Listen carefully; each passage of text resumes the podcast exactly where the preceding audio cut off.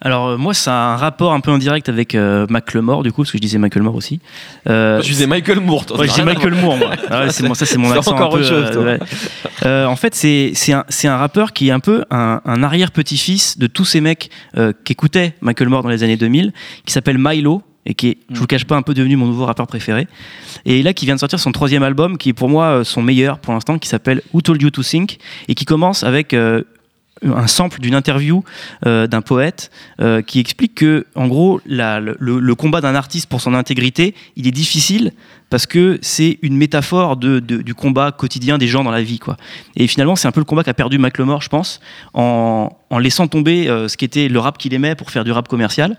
Et en plus de ça, cet album, donc il est, il est, il est, il est excellent. Je pense que Milo, euh, c'est un mec qui vaut le coup euh, de, de- s'y intéresser. Il fait un peu penser à, à Earl Sweatshirt dans les sonorités, par exemple. Et euh, c'est un mec qui va parler de choses en utilisant des références, alors qui sont à la fois parfois hyper pointus, hyper intello, et parfois des trucs de pop culture. C'est-à-dire qu'il va y avoir des philosophes qui vont se croiser avec des personnages secondaires d'Harry Potter, par exemple. Et peut y avoir ce côté en fait hyper euh, euh, pas provocateur, mais orgueilleux. Et finalement, au départ, on se dit mais ce mec est hyper prétentieux, et on se rend compte que c'est un truc de rappeur. Sauf qu'au lieu de dire je suis le plus riche, il dit je suis le plus intelligent. Et euh, je trouve ça assez cool en fait. C'est Vince Staples, quoi.